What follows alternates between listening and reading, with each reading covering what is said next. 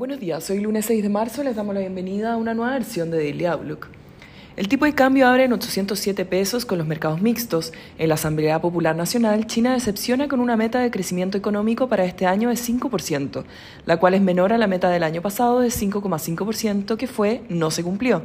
Lo anterior arrastra el precio del cobre de vuelta a niveles de 4 dólares la libra el Congreso se extenderá hasta el 13 de marzo y todavía faltan los cambios en los entes regulatorios.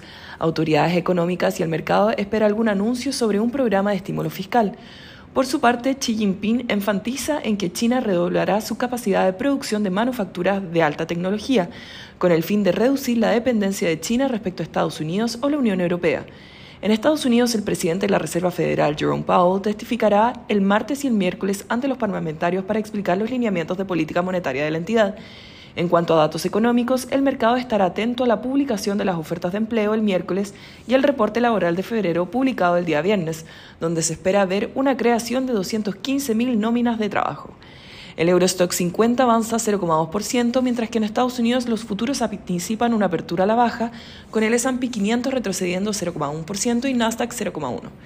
Por su parte, en Asia los mercados cerraron mixtos con el CCI 300 cayendo 0,5% y el Hang Seng rentando 0,2%, mientras el Nikkei cerró al alza 1,1%.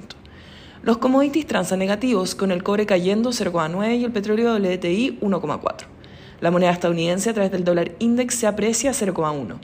Por su parte, la tasa del bono del Tesoro a 10 años se encuentra en 3,91%, retrocediendo 4 puntos base con respecto a la jornada previa.